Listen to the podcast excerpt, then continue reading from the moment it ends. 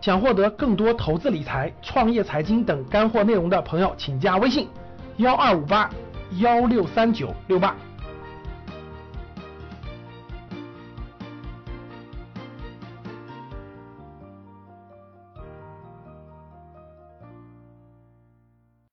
七月底，资本市场呢有一个调整，对吧？从三千多，指数从跌下来一些了，然后很多个股也跌下来一些了，对吧？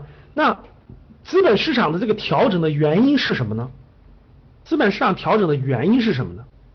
对，七月七月上半月是不是在涨？各位，其实啊，我先把这个讲完，然后我们再放大啊。先说短期的七八月份。对，其实呢，七月份的这个上半月涨得还挺好的，对吧？下半月有所回调。为啥回调呢？调整的这个原因是什么呢？我们交流交流。其实呢，我们我们无法把握这种短期的波动，但是我们应该知道原因，至少我们知道市场的波动为什么产生这样的，有利于我们未来的分析和判断。七月底呢，七月其实六七月份一直是缓慢上涨的，特别是一些特别是一些啊锂电池啊、次新股啊，包括一些消费类的股，对吧？酒啊、食品类的消费股涨得都不错，低这个这个低估值的蓝筹股。那有所回调，回调的原因是什么呢？我我我查阅了很多资料，我也看了很多情情况，我觉得是主要是以下这几点。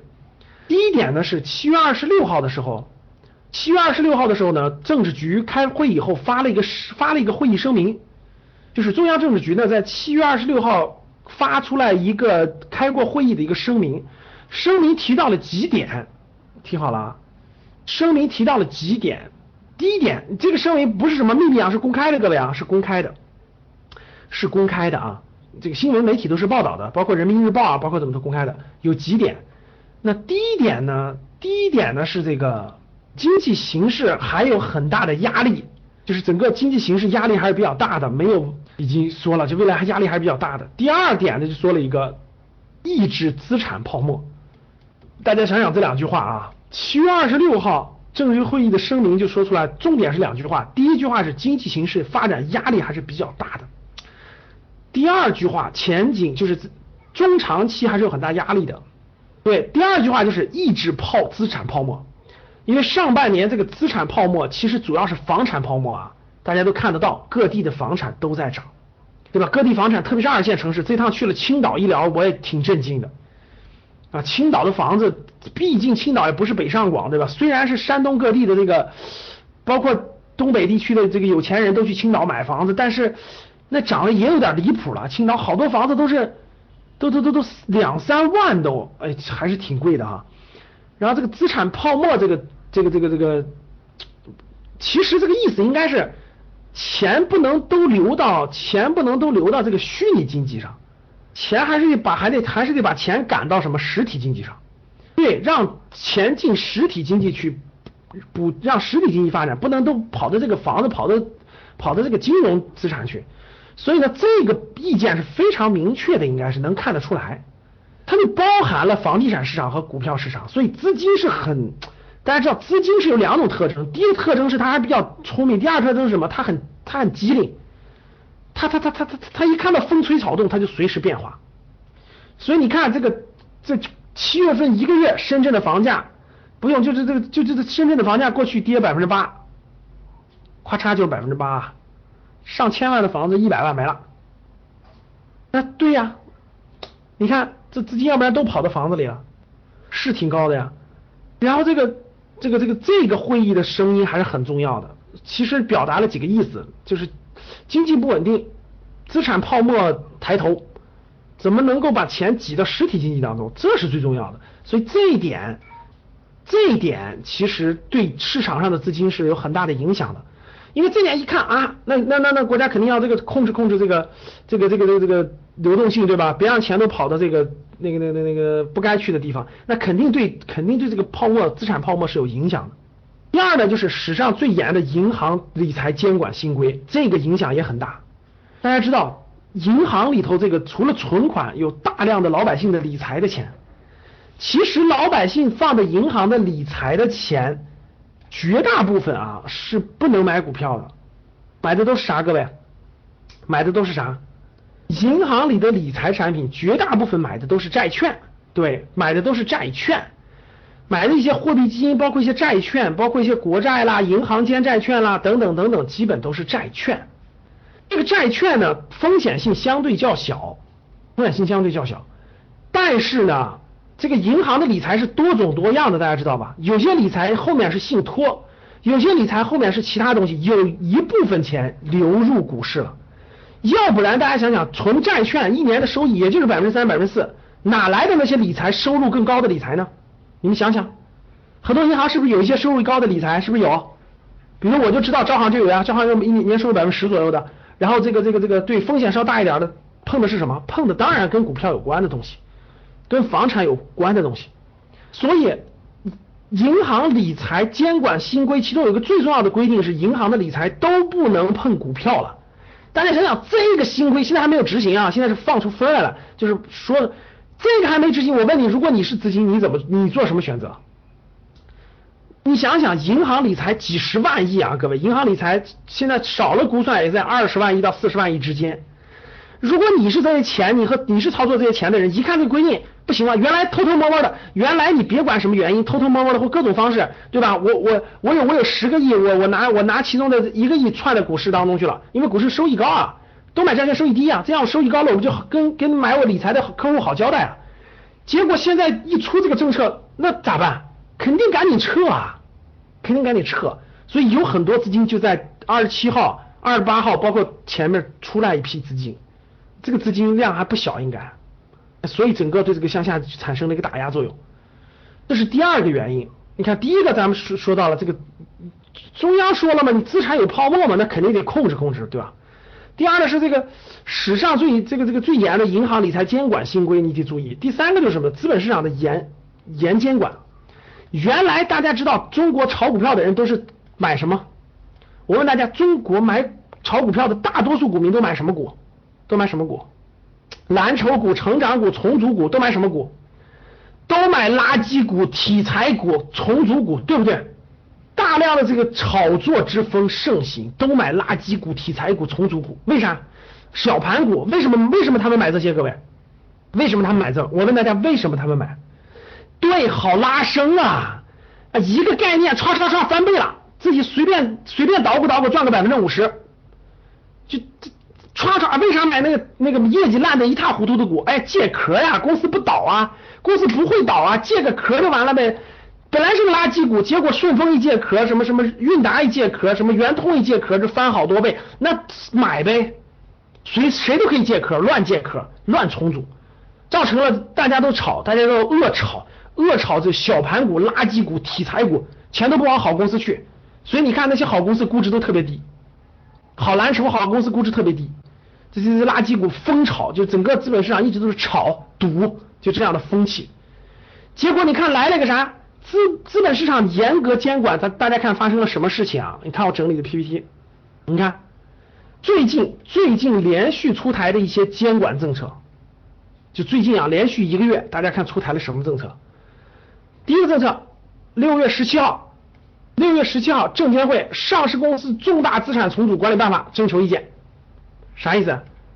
这啥意思？简单来说就是，上市公司重大重组是啥意思？借壳嘛，就是是以后上市公司做重大资产重组不能像原来那样了，什么擦边球啊，什么什么什么什么什么什么，搞个什么那个那个这个这个。呃，特殊情况啊等等的都封死了，所以这个征求意见稿一发布，本来有四十家公司要，四十家上市公司要要做这个重组方案的，一发布立马停了，已经有四十家公司终止了重组方案，已经有四十家公司发布公告了，我们重组方案为啥不符合这个规定？这个规定严格了，懂了吗？就是严格，不能随便从借壳了，不能随便借壳了。这是这是六月这是六月十七号发的这个这个这个证监会发的监管加强了吧？就是重组重组打击了这个这个这个很多小盘股垃圾股吧？所以你去看吧，跌的最狠的，我问大家，过去这过去这两一两个月跌的最狠的是什么？跌的最狠的，跌的最狠的就是那帮就是那帮垃圾股，就是那帮没业绩，就那帮，你们去查一下你就知道了。对，就是那帮啊，你看，这就是六月十七号的。所以很多公司就主动停止了，他知道重组方案不通不过，都是擦边球，都是那个那个那个那个那个那个的不符合这些规定的。六月三十号，六月三十号，五家次新股集体特停，啥叫特停？好像只要新上市就值得炒。中国有个传统，这股民中国资本市场有个传统，就炒炒炒次新股，就是只要它上市，它里头不是没有，它不是第一解禁嘛，还一年以后嘛，第二里头不是没有那些庄家嘛，那大家就疯炒特炒，就炒次新股。次新股就是上市以后打开涨停以后次新股，结果呢，这个次新股就跌。对呀，涨的很多，所以说所以说次新股跌的特别狠，为啥？都是炒作啊！我从来没让大家碰过这种股票，什么次新股、什么垃圾股、题材股都不建议大家碰。炒小炒新这个风这个风啊，已经刮的乱了。所以五家次新股集体特停，就出现了什么叫做特殊停牌，就只要这个次新股连续几天发现这个炒作，立马停牌。过去是不停，你看现在停。对市场爆炒题材概念监管力度持续升温，持续升温，就是你只要是次新股就让你特停，这是六月三十号，七月八号强制退市的第一个代表叫新泰电器嘛，对吧？哎，新 ST 新泰，这个新泰电器这个公司是上市作假，它上市相当于作假了，上市作假以后呢，大家想想过去中国的上市公司没有，你就觉得很奇怪，就这个上市公司不管犯什么错，不管犯什么造什么假，就罚五十万就没事了。你觉得是不是搞笑？就就罚五十万就没事了。现在你只要造假退市，退市就不能再上市了，就不能再上市了，就不能上市了。所以呢，强制退市，以他为代表，连续你强制退市以后就不能上市了，就跌跌停跌停跌停跌停就没了。就是以后你能你是股东能拿多少钱再说。所以各位，上市公司里头两千八百家公司，真正值得投的可真不多啊。所以你不要理解成这个这个这个。这房子上涨也不是全中国的房子都上涨，是局部地区的少部分地区的上涨，听懂了吧？股票更是这样的，所以不要听听听传言，哎呀，房子上涨了随便买吧，结果人家买的是大城市的，你买的是小地方的，你就完了，听明白了吧？股票也是一样的，别说啊，股票上涨你去买股票吧，这句话错的。两千八百家上市公司里，真正上涨的可能就那么十分之一，你买的就是错的，听懂了吗？所以不要随便听别人说个这就就是个那。七月八号就强制退市。七月十五号加强私募基金行业监管，大家知道七月十五号这个私募基金管理行业发布了四千多个四千多家私募私募基金这个清盘，啥清盘就是通知就是这个这个不具备不具备条件，就是剔除出了这个私募基金管理协会，因为里头他都没钱，都空壳里头也没钱，也不符合条件，四千多家呀，最高时候三万家，现在已经清理了一万家了，现在清理了一万家私募了。就一万家已经清理了。七月底监管变味定增，就所有的定增都有要求更严了。什么大股东超过百分之五大股东不能参与啊，什么什么什么定增不能用于什么还贷款啊等等等等，管理更严了。七月二十七号加强 IPO 全产业链监管，就整个上市未来的公司上市，整个上市过程全产业链监管，原来没有，原来没有这么严，现在全产业链监管。从券商开始到律师到会计事务所，整个中途有造假的话，立马就就监管，就是加强了监管。银行大家看，银监会直接银行的理财产品全部不许不许买股票，然后啪，保监会就是央行、银监会、保监会全出来了，证监会、保监会加强产品监管。啥叫产品监管？就是保险产品你这个这个这个哪些能能在银行体系卖，哪些不能在银行体系卖，划分了。为啥各位？就是万科这个事件，万科这个事件，这个这个这个安，就是这个安邦啊，包括这个这个保险公司，很多保险公司，这个这个这个这个介入这个整个这个保能对，整个介入整个就监管了，调研保险资产配置，看到没有？就保险公司的这个资产到底怎么配置的，开始调研了，不能说完了，就只能说是调研一下它到底都配置什么东西了。配置什么东西了？对恒大人寿啊等等，都是的。所以大家看啊，把这些监管政策，就这些监管政策最近连续出来的一些监管政策，大家联系起来看就明白了，你就明白了。大家想这些政策都是连续积累，连续积累，第一个出来以后它市场不动，第二个不动，第三个不动，你连续出这么多了，你肯定要动了，对吧？你连续出这么多了，肯定要动了，你肯定要市场要受一定的影响。那钱钱的心理就是啊，重组的我重组不成了，那资金肯定就说，哎，那我得撤出来啊，重组股不能重组了，啊，那就我本来要炒作的也特停了，这是退市垃圾股要退强制退市，私募很多基金要清理了，它里面的钱就得退出啊，对吧？然后监管也更严了，这这这，所以资金肯定是先退出来看看情况啊，所以造成了整个过去两周吧，过去两周这个这个的一定的往下的调整，的一定往下调整啊，过去往两周是这个调整，是的。主要原因就是这个主要原因啊，就我们看它的短期原因，各位，我们看短期原因，主主要原因来自于哪？来自于这个，来自于就是就是这个这个这个，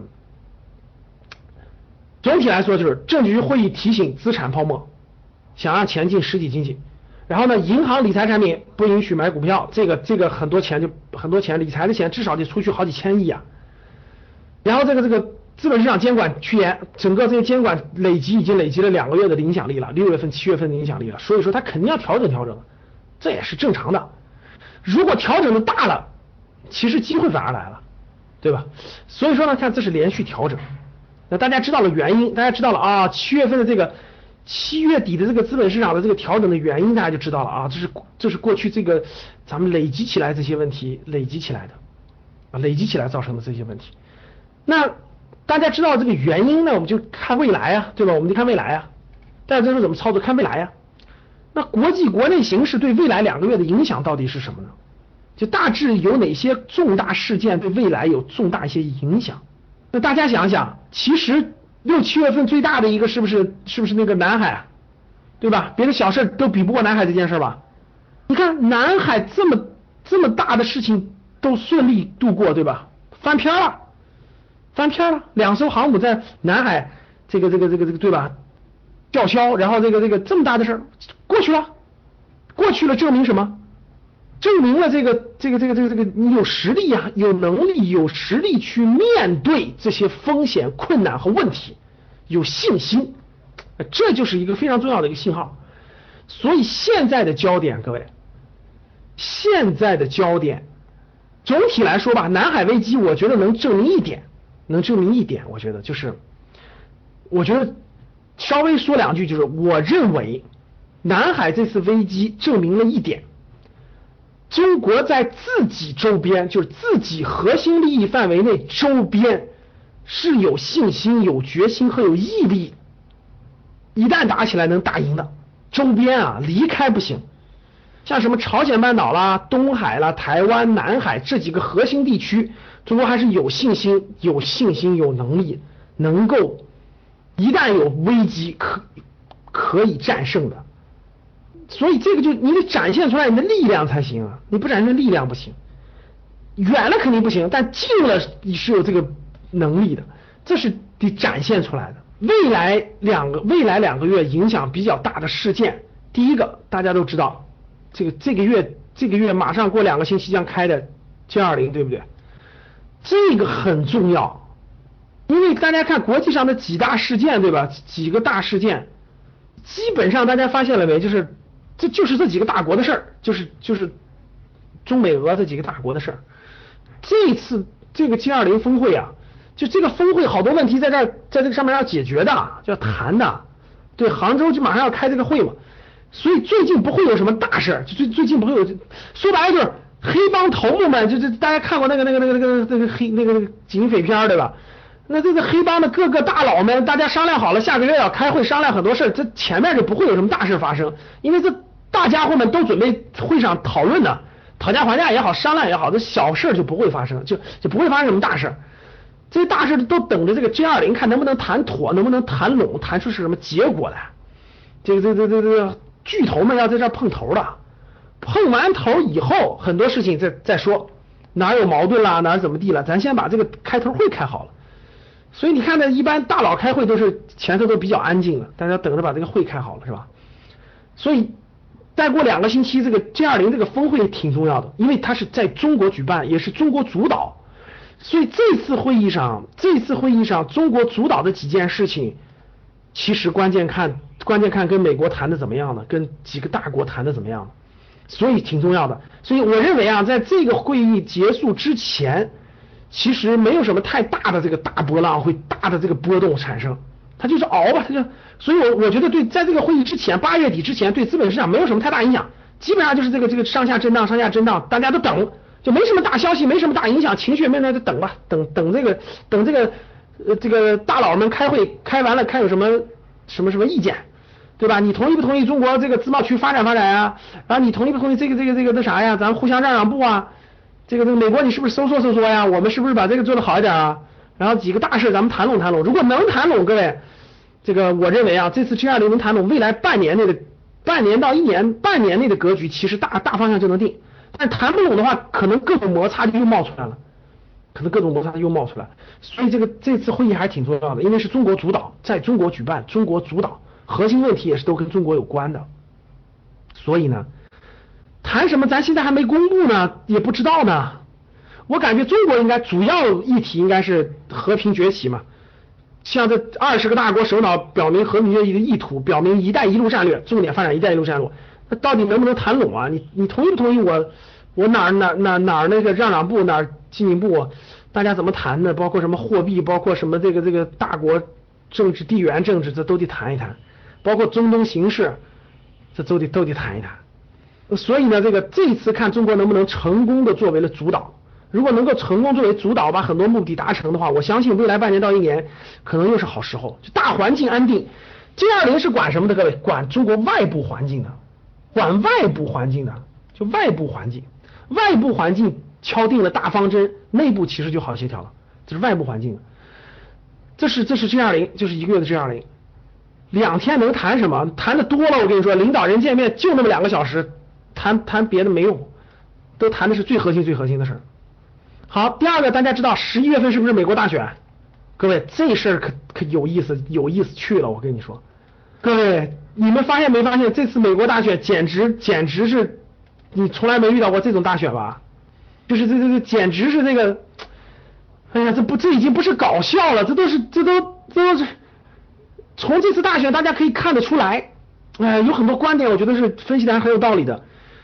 各位，大家可以看得出来，美国是不是走？美国大家发现没发现有分裂的倾向？你们发现没发现？美国有分裂的倾向，而且从他们的观点可以看得出来，这个这个这个，好像这个像特朗普代表，特朗普代表的那个那个那个势力要终止全球化，就是你看美国的这个美国这个过去这么多年，它是靠全球化发展起来的，但是他最近的这个他看到这个中国啊什么的靠全球化歧视。好像支持特朗普那派的那个后台力量，好像是要终止这个这个全球化，就是要要从一些地方往回收缩。哇，这这一旦要是真是特朗普当了这个这个总总统啊，我跟你说，世界将发生重大变化，真的不毫无疑问重大变化。这家伙明确的说了，韩国这个日本驻军要交费，不交费他就要撤。如果美国收缩到美美就是那个那个那个美洲和欧洲，哇塞，那东亚和中东就乱乱了去了。我跟你说，我跟你真的是这这这这，中东估计得开大战，这个东亚地区也有可能有巨大的波动。这关键看他他们选什么政策，选什么策略。然后美国内部也矛盾重重，大家发现没？这次大家就可以看出来，美国内部矛盾重重，真的是矛盾重重啊！这个这个这个这个这各种矛盾现在也那个也爆也在。积累当中，万一这个大家谁都不服谁，这两个这两个这这两个人都不受美国人民欢迎，就是统一不了思想了，大家懂了吧？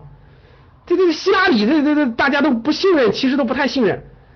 特朗普这这这这疯子一样，又又又比较疯，到底要干什么事不知道。这俩上台，我跟你说，绝对是统一不了美国人民的这个思想和这种政治主张。这极有可能外忧加内患，这极有可能把美国拉拉下水啊，这极有可能啊。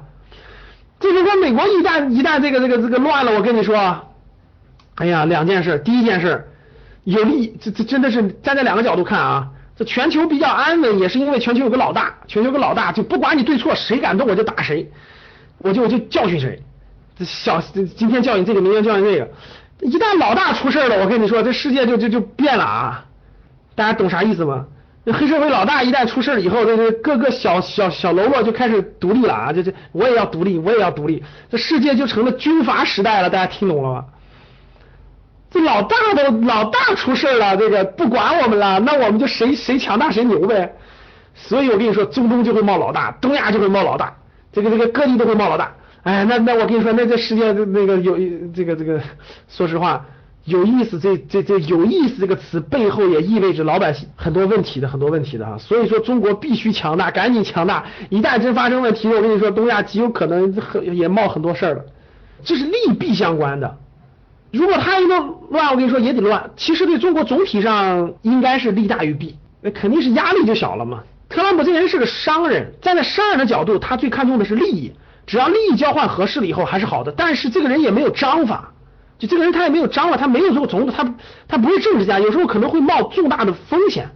比如他就问过好多次，他说核武器我为什么不用啊？等等，就是这个人其实他有可能会有问题，还是有很多问题的。美国人民很多人也看不上的，所以总体上各位就是对对对，一个疯子一个骗子，这评价的非常对。大家想想，骗子上台会什么样？疯子上台会怎么样？把一个。你让骗子去管一个超级大国和一个疯子管超级大国，最后的结果，这世界不管怎么地都是乱。我告诉你就一个字，就是乱。从美国内部开始乱，一直到世界乱。哎呀，所以说中国高层其实都看明白了，必须抓住这个乱继续发展，也得做好准备。因为中国旁边有个疯狗，对吧？大家知道这个疯狗是谁？在美国大选，所以十一月份的美国大选极有可能让世界变成一个极动态的状态。我这个不用多说了，经济数据。经济数据这个上半年都发布了，总体还不是特别特别理想的，应该是一个 L 型，还是往下走的。经济数据并不是特别理想。深港通是要开通的，深港通有利于，有利于，有一定的利利于。所以大家看，分析任何问题都是两方面分析啊。第一方面是外部环境，就你得把外部环境先搞明白了。第二方面是内部环境，内部特征，内部的钱。你看外部你先搞明白，G 二零能不能稳住？未来半未来六未来六个月能不能稳得住？G 二零那未来六个月能不能稳得住？然后呢，美国大选到底会乱到什么地步？会出现什么情况？现在谁都不知道。美国现在有几个预预言大师啊？美国有几个预言大师已经预言了，说这个特朗普如果当总统的话，美国军方极有可能发生起义，就是美国军方极有可能造反。然后也有人预测了，特朗普当总统极有可能被暗杀啊，就是极有可能被暗杀。这几个这几个这个这几个信息现在已经全出来了。所以说呢，这个这个这个。嗯，大家就可想而知了啊，这个这个世界老大发生问题，各地极有可能发生很大的问题。所以大家想想啊，假设这个美国新总统上台以后执行这个收缩政策，整个把东亚的这个从韩国、日本撤军了，你说将会出现什么机会？你你说将会出现什么机会？就驻韩国、驻日本的部队撤出，哇，我就告诉你吧，说对了。台湾问题必须抓紧机会解决，再不解决就没有机会了。这历史给你的机会，我相信中国的领导人是有有长远眼光的，有有强大眼光的。所以这个这个就这这个就是这个，所以说各位，未来三到五年，哎呦，这个世界将动荡成什么样，真不知道。所以大家还是来格局多多交流吧，多交流，多学习，多互动，是吧？所以你说，要是真到那样的话，我跟你说，你你该怎么布置你的资产？你该怎么配置你的资产？你说吧。所以密切关注国际形势，才能保障你那点小钱的安全。好，这个外部环境稳定、研究清楚的情况下，再看自己的内部环境，经济数据也好，深港通也好，等等等等，两者结合才去判断未来的情况。深港通没有什么大问题，确实应该是八九月份可能要推出的，啊，八九月份极有可能是要推出的，八九月份推出肯定是有利于资本市场的，肯定是有利于的，肯定是有利于的，这是这是这个未来两个月的几几一个大事儿，我们到时候看看这个这个这个深港通怎么样啊？注册制现在暂时推迟了嘛，至少推迟两年，现在还没有那啥，那未来几个月的危与机，交流刚才交了一堆词儿啊，看什么未来几个月的危与机。未来几个月，未来两三个月，我们说短一点啊，未来两三个月，V 在哪儿呢？V 就在未来两三个月的 V，我认为有在几个地方，这几个地方。第一个呢，就是呃，大家，我认为未来两三个月那个 G 二零峰会是一个重点，关注一下，到时候看开完的结果，看结果中国是否做了一个主导作用，把一些中国的理念能够能够贯穿下去，让各个 G 二零峰会的国家能够理解，能够按这个执行。这是一个很，这是一个大事儿。第二事儿就是这个，这个，这个，这个，呃，叫什么？就是整整个这个，整个资本市场、整个股市的这个深港通应该是在这个月或下个月会推出，快的话就八月中下旬，慢的话大概九月份。所以深港通的利好能不能能不能发布？这两个这几点呢？所以从微的角度出发，从微角度上就是外部形势变化的越来越重要、越来越动荡的情况下，这肯定是有危的。这一点大家一定明白。长远的就是美国最严最严重的是美国大选，十一月份的美国大选不用问。近期的是 G 二零峰会，近期的是 G 二零峰会。机呢是什么？有没有机会呢？我认为也有机会。大家想一想，我们站长远考虑，想一想，这个这个这个这个中国的这个这个这个发展机遇，一旦能度过整个这个未来几年的这个过程，成为真正成为这个世界大国的机遇，人民币的国际化。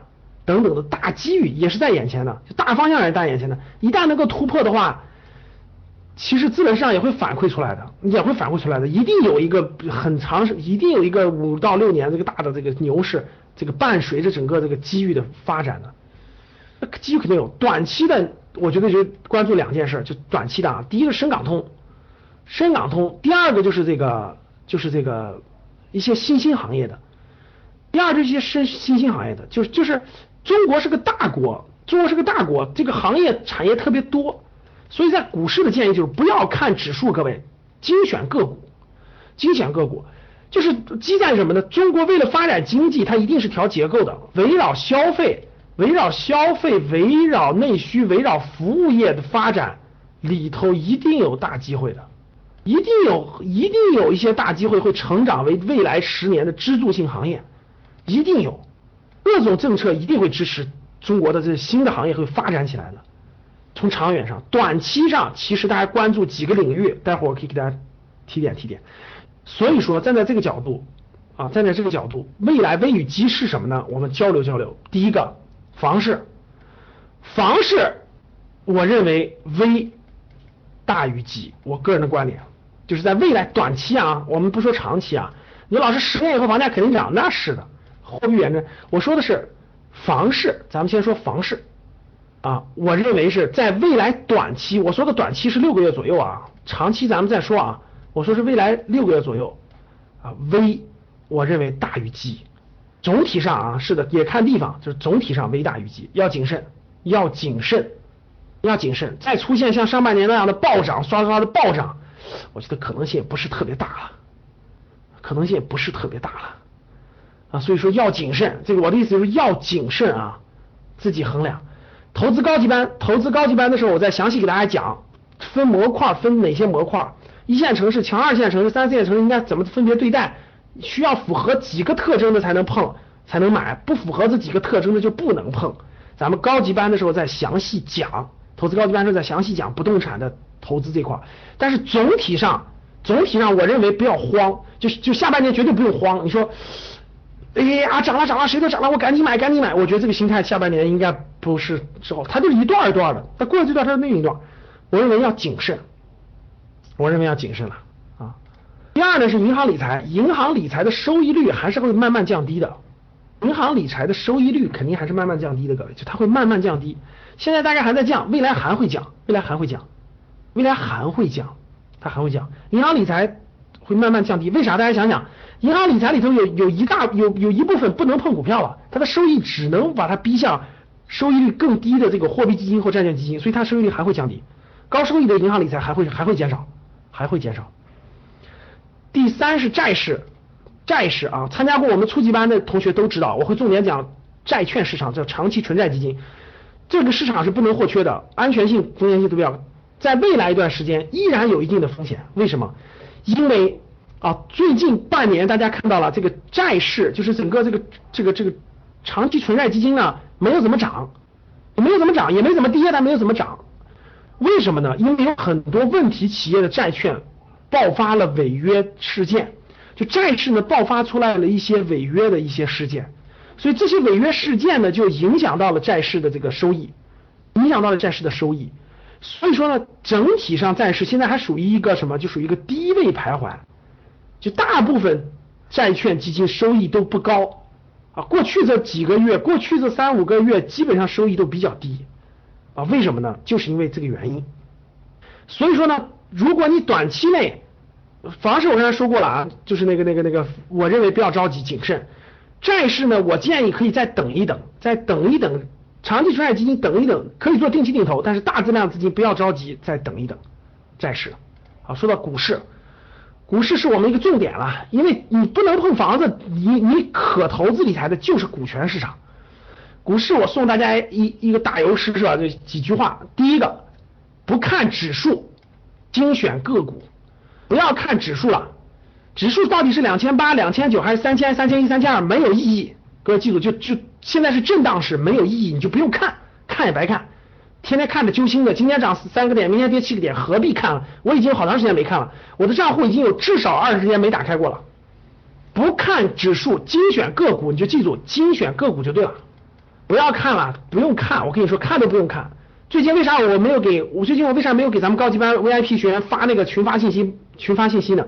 因为我也没看，我也没看。你看我出去的一直出去这个出去放暑假，包括去青岛是没时间，我也没看。你也就不用看了，精精选个股就精选完个股，你先把你就通过正好这个震荡去就慢慢的花时间认真去研究吧。如果两千八百个里头你能研究出几个认真关注的，这就厉害了。精选认真精选。精选完了干嘛？眼光放三年，眼光放到三年的眼光。我你既然精选它了，你就相信你它三年以后一定能达到一个目标价。你要相信，你要相信它三年以后会实现你的目标。然后什么精心布局？啥叫精心布局？就是可以 逐渐分批分次的 分精选是啥意思？两千八百个里头挑出来你认为最好的那几个嘛。或者是你关注的嘛？我们做我已经说过了嘛。初级班你学完格局投资理财初级班，你大概能照那个框，大概能选出来五六十个，五十到六十个。你如果学完高级班，大概能选出来那么三十个。如果是卓越班，你应该留下那十个。你选出来那十个关注就行了嘛。你十个嘛，你有信心他们三年发展好，它跌多了你就买点嘛，不跌就不买嘛。小跌不管嘛，不看了嘛。就精选、精心布局，定投方式。啥叫布局？啥叫布局？现在这种市场，各位听好了，装死不动就是最好的。你也不要问该不该买，你也不要问该不该卖，装死不动，买了的不动，没买的可以不买，也可以定投一点点，我就买一点点定定投，跌多了就买一点，不跌不碰，我也不看，忘记就忘记了，对，就躺下装死不管了，你就不要看。定投方式稍微参与参与就行了，不用说是那个那啥。那我每个月买一点行吧？我预计了未来二十个月的，它能跌二十个月我就买二十个月的。现在最适合的是定投，别的方式就别碰。适当参与一下，适当参与。啥叫适当参与？就是跌多了我就买点，要不就每个月十号买一点。我我准我准备买二十个月的，这就对了。做好主业，不要看了，忘记就忘记了。哎，一个月没看，怎么跌了这么多？好买点。个月没看，怎么涨了点？不动不管，做好主业，卧倒不管，这就是现在最好的策略，最好的策略。不要看，不要问别人买还是卖，没必要。各位听好了，已经买了的，已经选精选个股，已经重仓的，已经满仓的，不用管，躺倒不动，装死就完了，把账号密码忘掉，看都不看，这就是最好的状态，听懂了吗？这是最好的状态。现在大家听好了，嗯。买了多的也不用担心，装死不动就完了。你不要看，现在没买的，一点都没买的，不用着急。我说，所有初级班学完了，我都提示我说不要着急，先做虚拟盘，先练习练习，先去精选个股。精选个股干嘛？看 F 十啊，看看行业研究报告啊，看分析报告啊，做研究报告，选呗。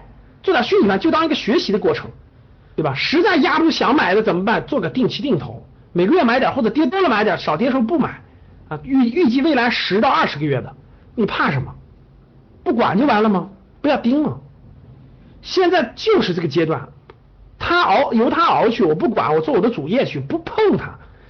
投资这个事是几十年的事情，又不是这几个月的事情，操这心干嘛呀？听明白了吗，各位？所以接下来这就是不看指数，精选个股，眼光三年，精心布局。定投方式适当参与，做好主业，卧倒不管。你该干嘛干嘛去，你不要想着买我发年轻时候赚大钱，做好主业，多花时间精力在主业上，卧倒不管就完了。我不管，主业就是你自己该干嘛干嘛呀。你不可能现在你是职业股民嘛，只上我不干别的吧？你肯定有你的主业呀，你的工作啊，你的事业啊，你创业的干认真创业去，打工的认真打好你那份工去，或呃那个公务员事业单位混日子就好好混日子去，陪陪家里人看看书什么的，这就是主业呀。旅旅游，这不都是主业吗？明白了吗？明天初级班讲初级班的过程中再详细说一说啊。八月份有高级班，到时候我们再把精选个股这块再详细讲讲。其实我们的初级班是讲基本概念规律的，高级班是把整个投资理财的整个体系说了。卓越班主要是教你怎么精选个股的，指标各方面精选个股，精选到把心态建立对了，把心态建立对了。好，所以总体上啊，告诉各位了，已经装最好是不要看了，就装死，管它震荡不震荡了，我就不管了，啊，我就不管。想获得更多投资理财、创业财经等干货内容的朋友们，请加微信幺二五八幺六三九六八及我们的 QQ 交流群六九三八八三八五六九三八八三八五。